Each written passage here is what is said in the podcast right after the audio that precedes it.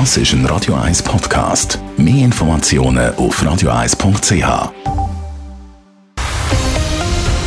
Radio 1 Thema. Raubkunst, Fluchtkunst, fehlende Transparenz. Die Kritik an der Emil Bürle-Sammlung im Zürcher Kunsthaus flacht nicht ab. Die Stadt und der Kanton Zürich zeigen sich mittlerweile bereit für neue Untersuchungen. Die Fronten im Bürle-Schlamassel bleiben aber verhärtet.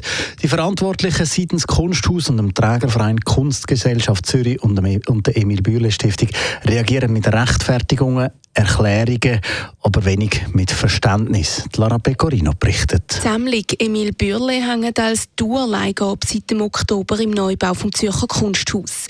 Kritiker befürchten darunter Raub- und Fluchtkunst. Emil Bürle hat möglicherweise die Notlage von Flüchtenden im Zweiten Weltkrieg ausgenutzt, um ein Kunstwerk herzukommen. Sie fordern weitere Untersuchungen. Die Stiftung Emil Bürle dementiert aber entschieden. Ihre Provenienzforschung sei lückenlos und hat keine problematischen Werke aufgezeigt, betont der Direktor der Lukas Glor heute wiederholt. Emil Bürle hat mit Nazis Geschäfte gemacht und hat mit Nazis Geld verdient. Eine Nazi-Kunstsammlung hat Emil Bürle uns deswegen nicht hinterlassen. Die von ihm zusammengetragene Sammlung war ihrem Geiste nach im Wesentlichen eine Sammlung der 1950er Jahre. Vor der Eröffnung hat die Universität Zürich ebenfalls umfassende Untersuchungen zu der Emil Bürle Sammlung gemacht, heisst es vom Kunsthaus. Ergebnisse von diesen Untersuchungen sind in der Ausstellung eingebaut. Im Präsentationsraum werden die Hintergründe der Sammlung extra aufgezeigt.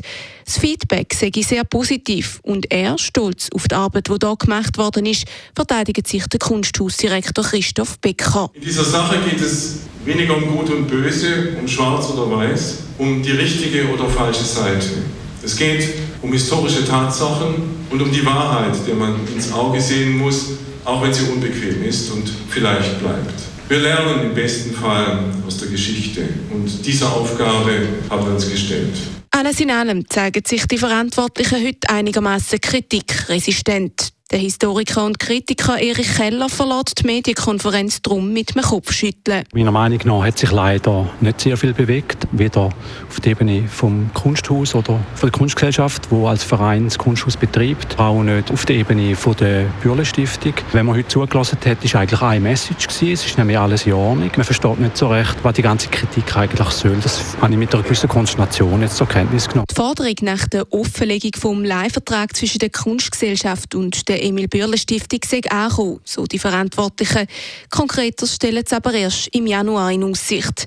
Als Reaktion auf die Forderungen der Stadt und dem Kanton Zürich stellt das Kunsthaus zwar ein unabhängiges Expertengremium für Untersuchungen zu der Provenienzforschung zusammen. Jegliche Ansprüche auf Rückgabe von möglicherweise problematischen Werken werden aber unisono abgelehnt. Lara Pecorino, Radio 1. Radio 1 Thema. Jederzeit zum Nachlesen als Podcast auf radio1.ch.